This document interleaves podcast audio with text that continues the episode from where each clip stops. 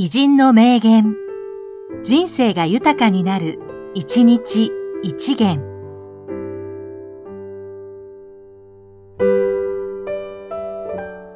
3月30日、佐藤忠良、彫刻家。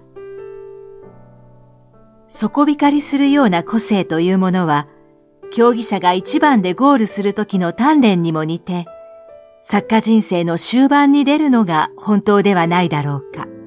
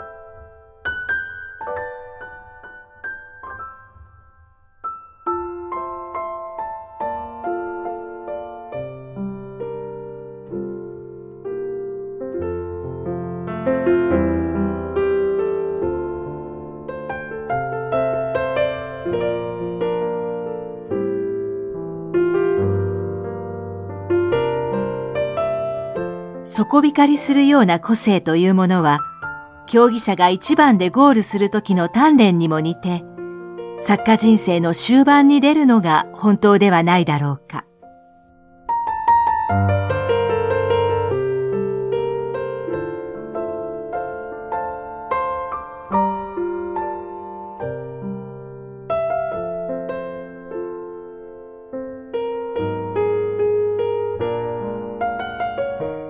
この番組は、提供、久常圭一、プロデュース、声ラボでお送りしました。